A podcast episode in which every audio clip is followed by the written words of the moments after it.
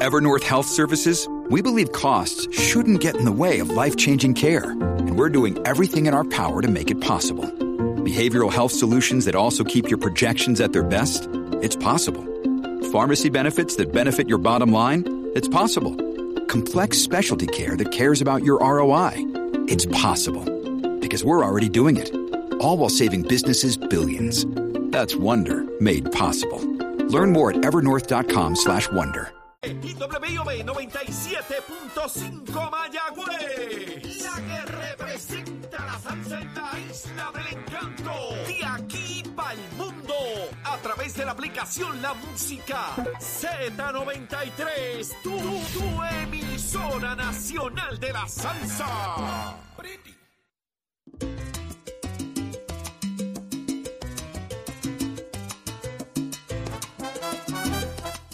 estamos listos, señoras y señores. Nación Z en el son las 6 y 59 de la mañana desde el estudio Ismael Rivera de Z93 por el 93.7 FM en San Juan, 93.3 en Ponce y el 97.5 FM en Mayagüez. Achero en la aplicación La Música. La nube de que Achero. usted nos vea y nos escuche. Y también a través de el, eh, ahí ve el podcast de, la, de Nación Z, de la aplicación La Música y el Facebook de Nación Z para que usted disfrute del contenido que tenemos diariamente aquí en Nación Z preparado para ustedes.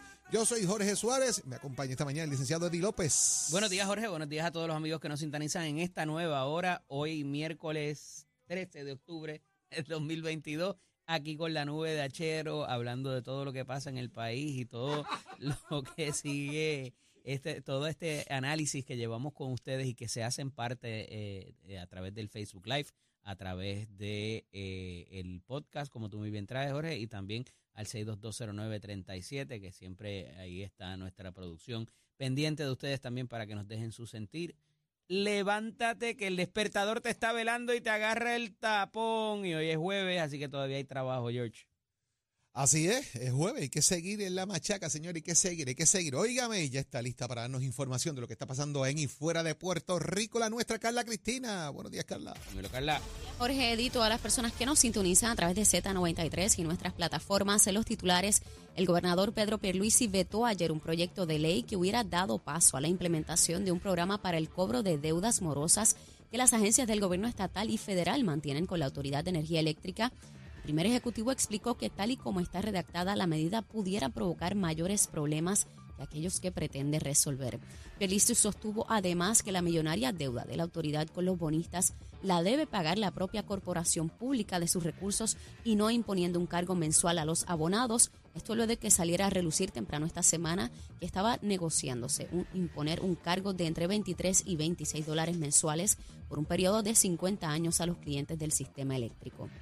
Y de otra parte, el presidente del negociado de energía, Edison Avilés, informó ayer que advirtió que el ente regulador todavía no ha adjudicado o rechazado el planteamiento de Luma Energy de que hay una necesidad de traer entre 300 y 500 megavatios adicionales de energía como reserva, pero advirtió que esa movi- movida tendría que ser sufragada por las agencias federales como parte de la emergencia por el paso del huracán Fiona, pues de lo contrario, producir esas reservas conllevaría un costo adicional que se le tendría que pasar a los clientes.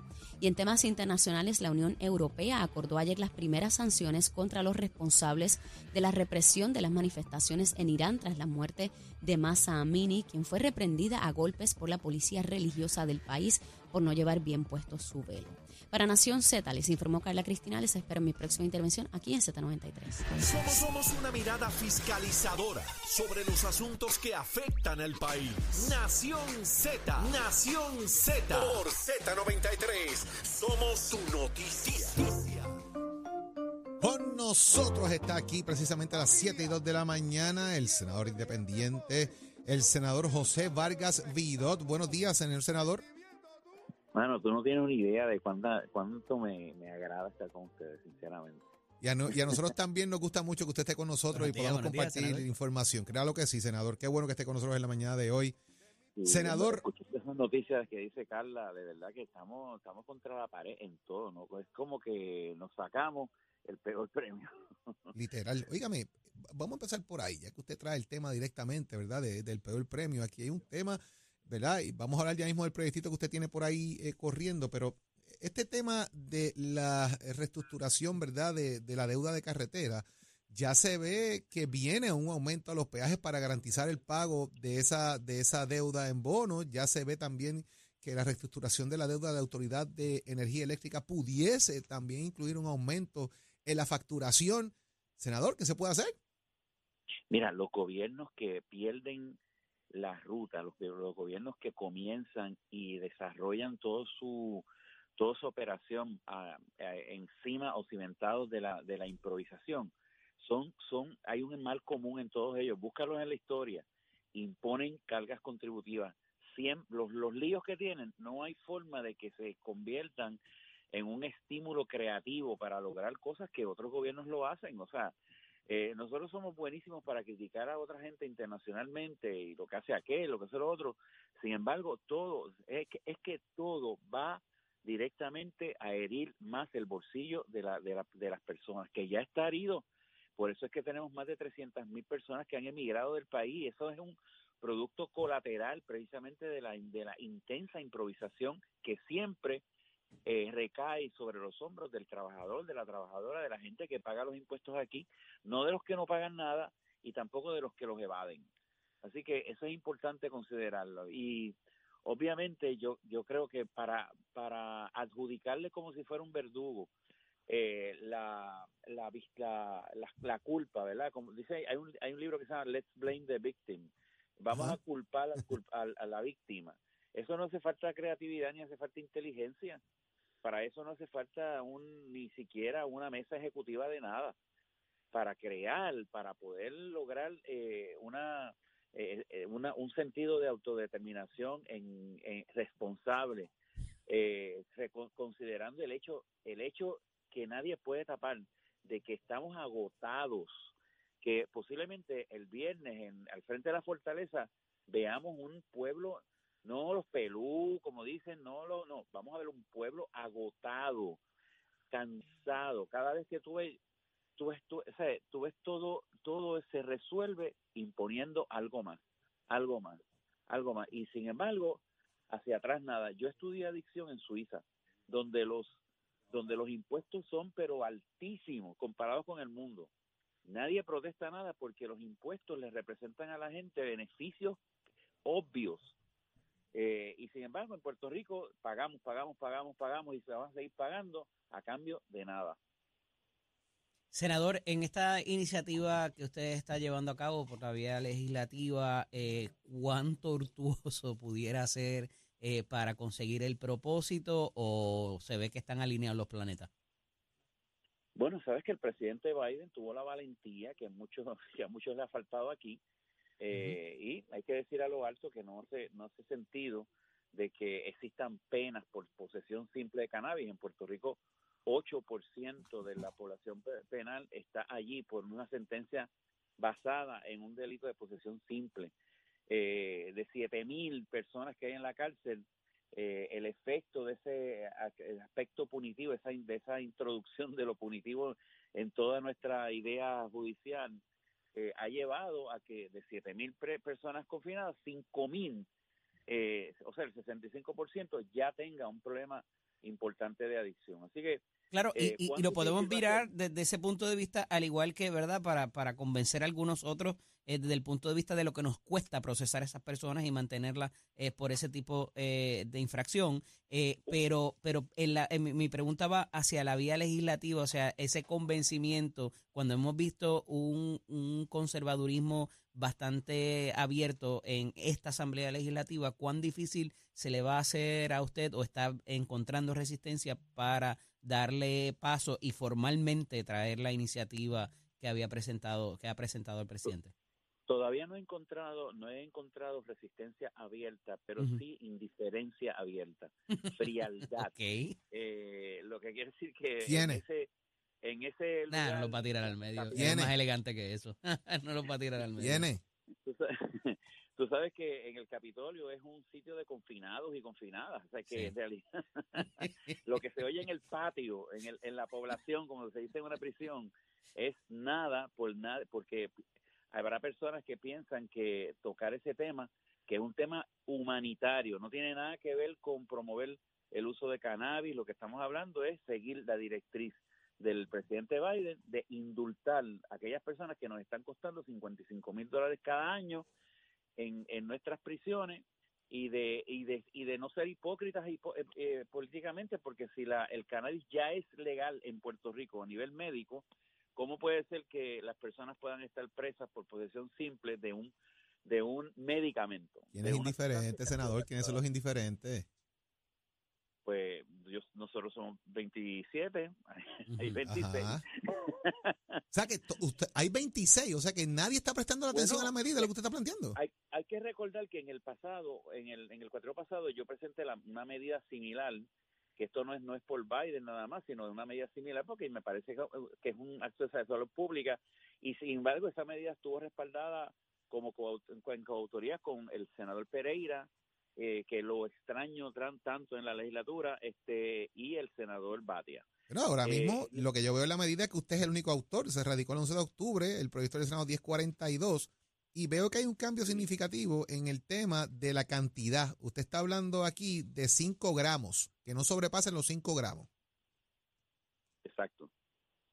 Sí, porque estamos hablando de que alguien como el otro día, eh, un tipo en una, un Deagle, pues le, le, consigue un cigarrillo de marihuana y no es, no, es, no, es, posible, y un, y un deck de, de, crack, eh, no es posible que en, ese, en ese caso las, personas, las autoridades vean a ese hombre como un hombre necesitado de tratamiento y, y, lo, y lo vean como un criminal y eventualmente eh, coja como algunos cinco o seis años porque alguien le va a proponer en la corte de que tiene la intención de traficarlo, por lo cual no es verdad.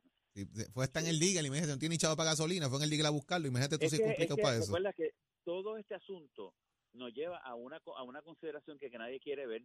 Aquí se castiga la pobreza. Esto busca quiénes son los arrestados por ese cigarrillo y vas a, y vas a encontrar que el el casi el 100% son personas de la clase media o media baja o pobre.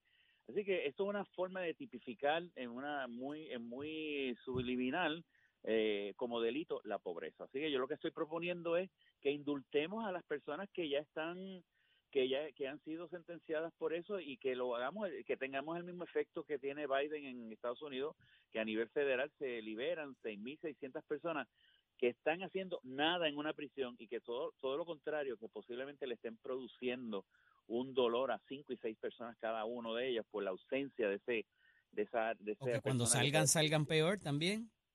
Es que lo salen porque fíjate que estamos hablando del 8%, del 8% sentenciados por, por posesión simple y sin embargo de los 7000 cuando hacen una orina para buscar si alguien está en el uso, claro. 65% salen positivos, lo que quiere decir que la cárcel es un promotor de las adicciones. Imagínate tú. Oiga, senador, usted planteó un punto bien interesante, eh, que es el tema, ¿verdad? Y, y, lo digo como estudioso del tema también, porque pues, uno lee y uno analiza y busca, y, y esto es un tema bien importante, el tema de despenalizar el tema de eliminar por completo lo que es que una persona, ¿verdad?, eh, utilice cierta cantidad de gramos de marihuana, que, ya es natural. ¿Y hasta dónde llegas? Exacto. ¿Cuál va a ser ese límite? Que yo creo que pudiera ser una batalla, una batalla interesante también, senador. Aquí, aquí no tenemos que ser tan, no tenemos que ser un científico social para eso. Aquí hay un dispensario de cannabis en cada esquina. Eh, y, y, antes de que existieran los dispensarios, en el último estudio que se hizo de población en general, se, se estipulaba que el 72% de la población había usado o usaba cannabis. Eh, antes de que fuera legal, hoy en día en Puerto Rico el cannabis es legal porque se regula, se dispensa, tiene reglas, tiene leyes. Eh, así que hay que dejar la hipocresía esa de que, oye, lo que estamos haciendo es liberar un monstruo, no sé, no, no. Si es un monstruo ya está liberado hace tiempo y, le, y está dejando un montón de dinero a mucha gente. Lo que debemos de hacer es que es ser eh, afines con la realidad internacional. Aquí debe de llegar un momento donde se despenalice el uso de cannabis eh, a nivel eh, personal y, y, el, y las otras drogas las veamos como lo que son. Un uso problemático de droga es una enfermedad, no es un delito. Y vendrá alguien por ahí, que es un punto que se ha planteado también, a decir, bueno, si, si sacan del tipo 1 el, el cannabis, pues deben hacerlo ya para la, para la heroína, para la cocaína, y vendrá aquí con esa historia también, senador. Bueno, lo que pasa es que ya la heroína en su forma original es tipo 2, porque es un opiáceo y se usa en la, en, la medicina, ¿verdad? Y entonces eh, lo que lo que pasa es que nosotros lo que queremos, lo que lo que estamos lo que está pasando en la legislatura, para ser bien directo, es que la legislatura está haciendo el, está, está construyendo el cimiento de un califato en Puerto Rico. Ese conservadurismo que, que ustedes están planteando, que yo lo veo con, lo, lo veo con los, pelos erizados. Todos los días. Este, todos los días, en este, en este país así todos los días, senador estamos construyendo un Estado islámico, este, pero de otras religiones, o sea, es lo mismo. Y, y, no nos vamos a dar cuenta que hay una parte de la Biblia que dice que bienaventurada la persona que no se condena en lo que aprueba para sí mismo. Usted planteó que se penaliza la pobreza en Puerto Rico. En Chicago eh, se está aprobando una ley, precisamente, se aprobó ya, empieza en enero, que le han llamado The Purge de alguna, algunas personas, que es precisamente de que no se imponga fianza a las personas. Esto es un catch and release, porque los pobres no pueden pagar fianza. Y entonces en muchas medidas los dejan en la cárcel estos seis meses eh, o hasta que se les dé, ¿verdad?, el inicio de la vista para, para su juicio. Y entonces lo que han dicho es los ricos pueden, los pobres no.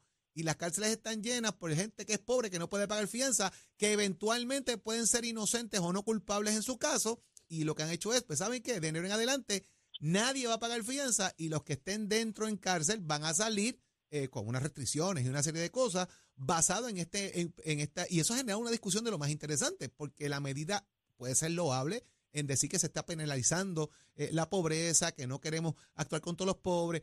¿Cómo usted vería esto aquí, senador? Yo, yo, yo vería que eso sería el principio de una madurez política, esa discusión.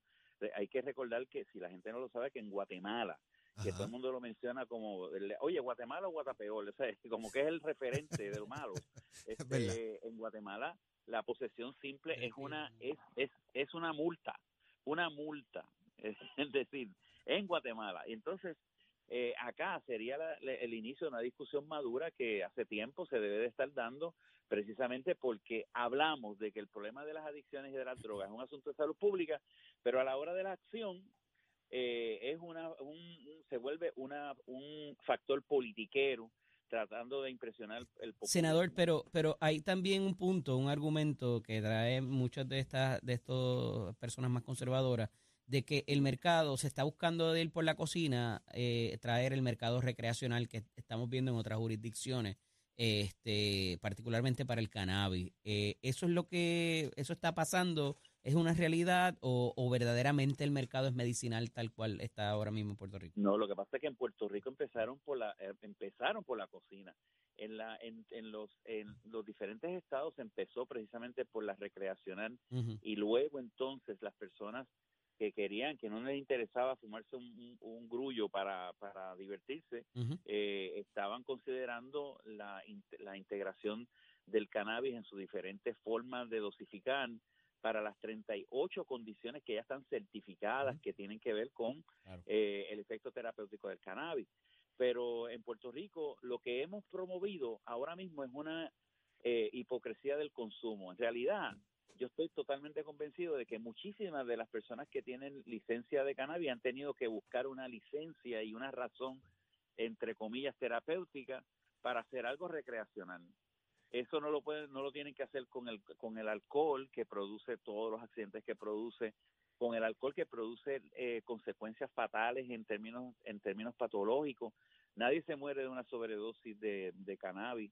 Pero podemos eh, conceder ese punto, que hay gente que tiene licencia medicinal para propósito, pero verdaderamente el propósito es recreacional.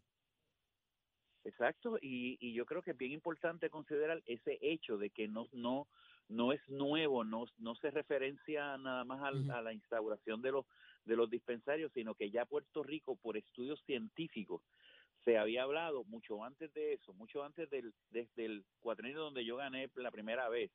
Ya sea, de hecho, yo fui a bastantes vistas públicas donde se, eh, la gente se expresaba precisamente de que tenían que usar el medio clandestino para poder solventar su eh, eh, la terapéutica de su condición. Gente, por ejemplo, de politraumatizados que estaban tratando de preservar sus riñones en, eh, porque el uso de antiinflamatorios médicos le eventualmente le, fastidiaba su sistema renal. Así que yo creo que es importante considerar esto desde una perspectiva mucho más humana y, y, ponderada, ¿verdad? Desde una desde un cimiento diferente al de estar buscando pecados donde no lo hay. Porque Senador. ya, está, ya, el diablo tiene la casa llena. ya esa cárcel está llena. Senador agradecido de su tiempo para aquí, para Nison Z y nuestros amigos Radio Escuchas y cibernautas que se conectan con nosotros. Y como siempre, es grato compartir con usted y tener una conversación sobre lo que ocurre en Puerto Rico. Un abrazote para ustedes. Gracias. Igual, gracias por compartir esa pericia con nosotros. Continuamos con mucho más aquí en Nación Z. Este segmento es traído a ustedes por Caguas Expressway, donde menos le cuesta un Ford. Y damos paso al segmento del análisis del día. Como todos los jueves se encuentra con nosotros el ex senador Nelson Cruz. Buenos días, senador, bienvenido. Saludos, eh, licenciado, para usted, Jorge y todos los amigos allá en Nación Z y sus emisoras que nos escuchan, nos ven en todas las plataformas. Senador, escogí dos temas eh, que parecería que no tienen nada que ver uno con el otro, eh, pero al final del camino eh, es, se trata de la posición oficialista del gobierno y de la administración de turno.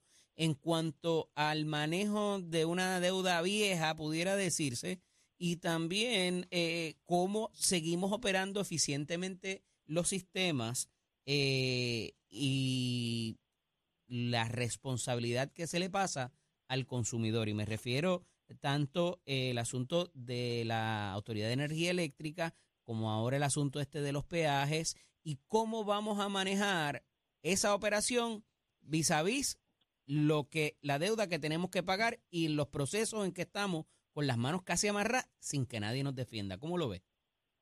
Mira, el costo de vida en Puerto Rico ha aumentado y sin embargo, pues tanto en la empresa privada como eh, en, los empleos de gobierno y demás, los, inyectar recursos adicionales al cheque para uno poder cumplir con las obligaciones, en este caso utilidades, ¿verdad? Eso no se ha visto, excepto en los últimos meses, que gracias a unos ahorros, pues se ha podido ayudar a algunos servidores públicos, no del todo. Yo tengo que decirte que cuando uno es legislador, uno tiene una responsabilidad, más en este momento histórico que estamos viviendo, de crear legislación responsable. Y me explico.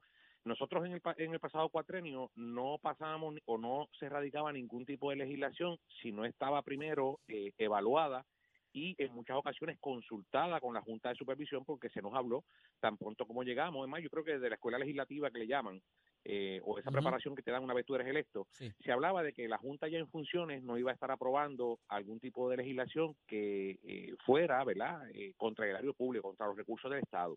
Yo creo que aquí tenemos una responsabilidad como representantes y senadores de crear legislación que vaya acorde con eso, máximo ahora que estamos hablando de una quiebra de una corporación que tiene problemas hace muchos años y que es una, yo para mí, ¿verdad? Lo que es la, educación, la salud y la seguridad son importantes, pero yo creo que el asunto energético de esas tres tiene también que ocupar una posición importante porque gracias al asunto energético es que nosotros en Puerto Rico no hemos podido desarrollarnos, ¿verdad? Económicamente, trayendo, eh, ¿verdad? Industria para que se puedan establecer aquí, crear empleos y nosotros pues mover la economía. Yo creo que esa legislación que se presentó hace unos días con relación a esto de la deuda de la autoridad, ¿verdad? Eh, había que ser responsable, eh, utilizar lenguaje que la Junta pudiera aceptar y no tener que entonces ahora esperar a que ese, ese, ese proceso que se va a dar en la Corte de Quiebra se vea para entonces el gobierno poder determinar si en efecto o no hay un impuesto adicional al gobierno. Yo creo que mi administración, mi gobierno, ¿verdad? El gobierno del PNP, si hace eso, yo creo que estamos fallando a ese principio que nosotros le proveímos, o más bien le, prometimos al pueblo, es la palabra correcta, de no crear más impuestos. Lo hemos hecho en el pasado, no creamos impuestos adicionales, y yo creo que en esto, tal vez eh, no podemos decir que sea el término impuesto, pero es un aumento que sí tiene efecto en lo que es el bolsillo del consumidor. Así que si hay, hay ahorros hay economía en el gobierno, dicho por la misma Junta y dicho por el mismo gobierno. Yo creo que podemos buscar alternativas adicionales como buscamos nosotros en el pasado para ayudar a los Lo que pasa es que parecería que eh, socializamos como en otras cosas, socializamos la pérdida y capitalizamos la ganancia, ¿verdad? Entonces, eh, parecería que cada vez que pudiéramos tener un, un respiro o que tenemos, ¿verdad? Eh, eso, pues no, la prioridad es otra. Y, pero el aumento rápido se le pasa al consumidor, ¿verdad? Y a la persona que ya está teniendo eh, eh, la responsabilidad de cargar la operación y si por lo menos fuera un buen servicio, pero ni tan siquiera, o sea, las carreteras están hechas leña, eh, el, ¿verdad? El, el, sistema de energía eléctrico, pues hay gente que todavía le da el, ¿verdad? la duda, ¿verdad? en cuanto a cómo vaya a funcionar a largo plazo, fuera de las emergencias, eh, pero hay unas necesidades que lo que vemos es que están aumentadas y cuando, como decía ahorita, cuando vamos a hablar de aumento para el empleado privado o el empleado público, eh, ¿verdad? Hay que, hay que rogar eh, casi y parecería al final del día, eh, senador, perdón, que nadie nos está ayudando. Los representantes, quien tiene que ayudar al pueblo, no existe en estas negociaciones. Mira, yo creo que según, ¿verdad? Una vez entró Luma el año pasado, ya en el presupuesto hemos visto en el plan fiscal de que las agencias tienen que cumplir. ¿Por qué si ahora que hay un ente privado regulando esto, ¿verdad? o más bien administrando este, esta, estas cuentas, ¿por qué entonces en el pasado no se tomaron medidas eh, ¿verdad? cautelares para las agencias poder cumplir con, por ejemplo, con, con el pago de, del servicio de energía que muchas agencias adeudan sobre eh, 253 millones? Y alguien propone que, se salde la deuda de estas de estas agencias y corporaciones y el gobernador veta la medida, o sea, es un, correcto. No sé. Sí, eh. sí, pero, pero, pero a, lo que iba, a lo que, eso es correcto, pero sí a base de lo que pasó al principio, de lo que te hablé al principio de la conversación. Tenemos que esperar que la Junta decida y una vez la Junta entonces decida qué es lo que va a pasar en esa vista que se va a dar con relación a la, a la quiebra de la autoridad, entonces nosotros podemos ir sobre esa decisión, como pasó, como ocurrió en el pasado, que muchas veces se iba a una vista eh, nosotros establecíamos lenguaje de acuerdo con lo que se establecía en, en, la web, ¿verdad? Y posteriormente se, enmendaba a veces hasta el lenguaje. Yo recuerdo que muchas veces se retiraron proyectos para poder atemperarlos a lo que decía la Junta. Ahora bien, si algo ha hecho la Cámara de Representantes, bajo el liderato de Tadito Hernández en esta ocasión, ha sido que se ha, se ha ocupado de que en los próximos presupuestos eh, cada corporación y cada agencia del gobierno tenga dinero asignado para pagar esa deuda. Eso esa tengo que darse a Tatito, ¿verdad? Y es algo que ha, sido, ¿verdad? Eh, importante para la autoridad. Pero yo creo más allá de eso y ha pasado en vista ¿Qué hemos sacado con eso? ¿Qué hemos adelantado con eso? Bueno, que, que cada jefe de agencia tenga responsabilidad. Ante la Junta. y, sí, eso es una. Y adicional a eso, que le estamos dando a la autoridad una inyección de dinero que en el pasado no tenía y también en vistas públicas ha salido y yo espero que algún y algún legislador que me esté escuchando que vayamos sobre esto, que se trabaje sobre esto, el dinero de las personas que se roban la luz en la calle o que se roban el servicio de energía en la calle, muchas veces una fracción de eso se, se divide en cada abonado, en cada persona que, que tiene servicio de energía, así que si nosotros vamos contra los que roban, ese es otro tipo de subsidio. claro, y, y, se, y no y, y se baja, se baja el consumo. Ahora los municipios pues ya no tienen los fondos CAE, no tienen otras cosas, ¿verdad? Que tienen que reinventársela. Pero yo creo que si nosotros vamos, ¿verdad? De manera responsable como lo estamos haciendo ahora, y claro está, yo soy de lo que creo que no tenemos que tener una junta encima para poder hacer las cosas bien. Si tenemos voluntad y tenemos, ¿verdad? Conocimiento en principio de lo que queremos hacer por el pueblo, pues mire, es responsabilidad de cada jefe de Me gustaría compartir su opinión, pero no, la historia no, no favorece. Podemos debatirla, necesitamos más de 20 minutos para poder hacerlo. Así es. Senador, gracias por estar disponible para nosotros. Hablaremos la próxima semana. Un fuerte abrazo. Excelente fin de semana, excelente fin de semana. Dios bendiga. Igual para ustedes. Continuamos en Este segmento es traído a ustedes por Caguas Expressway, donde menos le cuesta un Ford. Somos, somos una mirada fiscalizadora sobre los asuntos que afectan al país. Nación Z, Nación Z. Por Z93, somos su noticia. Y ahí está listo para hablarnos de información deportiva, señoras y señores, con Cassandra Lau. Tato Hernández, buenos días, Tato. Vamos arriba, vamos arriba, señores. Cassandra está durmiendo, está castigada. no me digas por qué, no me interesa saber el por qué. No puedo decir las palabras que ella dice. A mí me dicen que dijo, ¡que vivan los Yankees! De momento, y por eso está castigada. No, todavía ya no, todavía ya no aprendido eso. bueno, vámonos por aquí para abajo, muchachos, con los deportes. Hay una cosa importante que se asoma por ahí, es la Copa Mundial de Fútbol 2022 en Qatar, balompié, como todo el mundo lo conoce para el lado de acá. Pero hay un equipo, muchas veces pues la gente va a Alemania, va a Rusia, va a Brasil, va a Argentina, pero hay un equipito que viene del underdog, que están jugando muy bien, que están cualificando y que se la van a dejar caer y que tienen que contar con ellos. Y es el equipo de Senegal, uno de los equipos de África, es tremendo equipo, está jugando muy bien, pero este equipo tiene un jugador que se llama Sadio Mané un jugador que poco a poco ido sembrando, jugó a descalzo hasta los 15 años, ya ha ido subiendo de liga y ya está jugando para Liverpool FC. Ahora está en la selección de Senegal con el equipo de África, uno de los equipos de África que esté en esta copa, óigame, y hay que estar pendiente. Este caballero firmó por unos cuantos millones, como uno dice, con el equipo de Liverpool, pero él no quiere mucho ese dinero y dice, yo no quiero comprarme ni 10 Ferrari ni dos helicópteros de avión, yo quiero ayudar a mi comunidad y él de su sueldo le da 75 dólares semanales a todo ese grupo de Bambili, donde es el área que él se creó, un área pobre allá en África, y también le hizo un hospital, le hizo una cancha y le hizo dos escuelas. Así que ojalá y muchos jugadores pensaran como este. Yo sé que Dios lo tiene también apuntadito por ahí y esta gente va a estar pendiente que van a hacer tremendo juegos. Ellos van a estar aquí jugando en la primera semana cuando empiece la Copa Mundial en noviembre 20 y el 21 están jugando con los Países Bajos. Así que vamos a estar pendientes de lo que haga Senegal con este gran jugador Sadio Mane en esta gran Copa Mundial a todos los amantes del del fútbol mundial, pues tienen que estar pendientes. Usted se entera aquí en Nación Z, Somos Deportes, con el auspicio de Mete Escuelas, que ya estaba en matrícula para nuestras clases que comienzan ahora en noviembre. El numerito de llamar es el 787-238-9494. Apúntalo, 787-238-9494. ¿Usted le gusta la soldadura industrial? ¿A usted le gusta el tour and die maker? ¿Usted quiere aprender a hacer y procesar piezas? Es una vueltita por Mete Escuela. Oiga, chero, que tengan buen día. It up, my friend. Llegó a Nación Z la oportunidad de convertirte en millonario.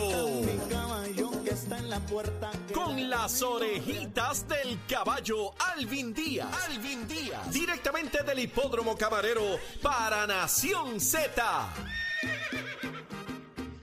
Saludos muchachos a ustedes en el estudio, a la gran audiencia del programa. Acá les habla Alvin Díaz. Usted usualmente cuando me escucha es porque se corre en camarero, pero hoy desafortunadamente, especialmente para mí, no se corre en camarero. Hoy jueves el 13 de octubre no se corre, se corrió el lunes 10 y por esa razón no se va a estar corriendo hoy, pero se corre mañana, viéndolo del lado positivo. Mañana el hipódromo camarero regresa con un excelente cartel, mañana viernes 14 de octubre, el sábado 15 de octubre también se corre y escuche bien, ese sábado 15 usted no se lo quiere perder, ese sábado va a ser la edición especial de Night de Races se corre de noche en Camarero. Eso es un espectáculo que usted no se quiere.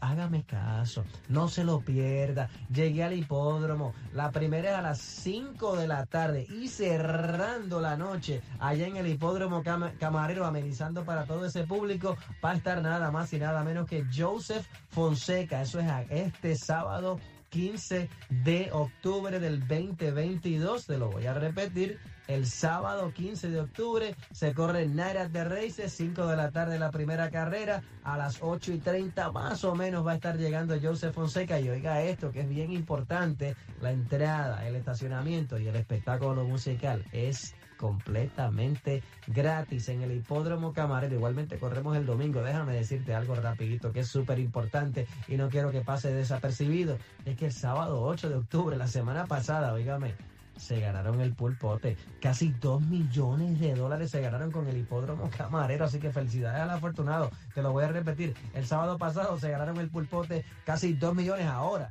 Eso que no le desaliente porque el pulpote que va a estar activo para mañana viernes 14 va a estar en 3 cuartos de millón de pesitos que son buenos también. Así que recuerden seguirnos en las redes sociales. Estamos en Facebook, en Instagram, Camarero PR, Hipódromo Camarero y le esperamos este próximo sábado en Night at the Races. Se corre de noche, nada más y nada menos que Joseph Fonseca.